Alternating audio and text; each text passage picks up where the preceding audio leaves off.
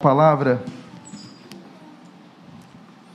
cujo título se denomina Um Pai chamado Jairo. Eu convido a que você abra a sua Bíblia no Evangelho segundo Lucas, capítulo de número 8, no verso de número 56. Lucas, capítulo 8, e eu gostaria de ler o verso de número 56, na sua primeira parte. E o texto diz: Seus pais ficaram maravilhados. Oremos. Pai amado, Deus bendito, lemos a tua santa e preciosa palavra. Pedimos, Deus, fala conosco nesta manhã. Abençoa a nossa vida, renova a nossa fé te agradecemos pelos nossos pais. Eu te agradeço pelo meu pai, Emílio Semblano, que me educou na tua casa, na tua palavra, me ensinando por palavras, gestos e exemplos aquilo que hoje eu trago com gratidão diante do Senhor. Muito obrigado. Eu sei que cada um aqui, Senhor, tem um momento, Senhor, e experiências distintas sobre seus pais, assim como emoções diferentes.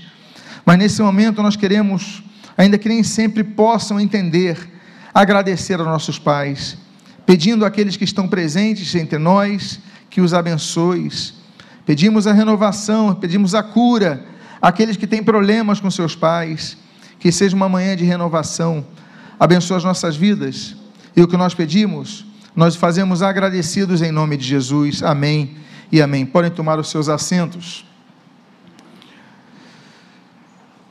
Depois que Jesus acalmou a tempestade no mar da Galileia, Jesus entrou num barco com seus discípulos e foi para o outro lado daquele mar, de Genezaré, numa cidade chamada Gadara.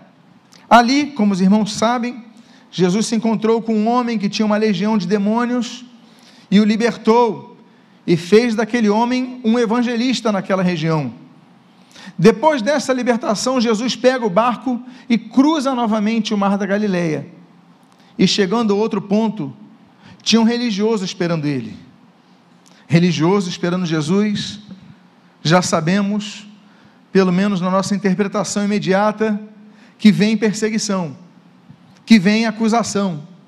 Mas esse religioso era um homem diferente. Surge em cena um momento de um religioso que não vai para acusá-lo, não vai com um ardiz para encurralá-lo, mas ele vai para pedir ajuda.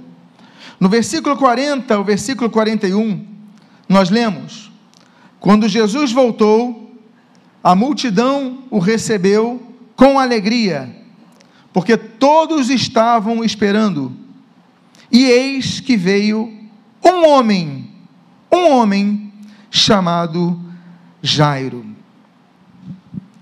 Ali, o que surge em cena, o que o texto coloca é um homem, não era o homem, não era um grande homem, é um homem. Diante dos problemas, não existem super-homens.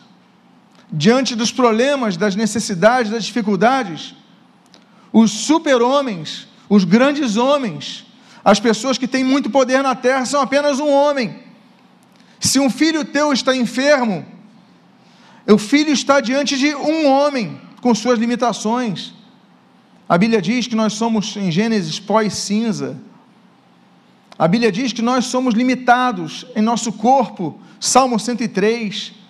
Um dia receberemos aquilo que o segundo, 1 Coríntios capítulo 15 fala, um corpo glorificado, mas enquanto isso, temos um corpo limitado.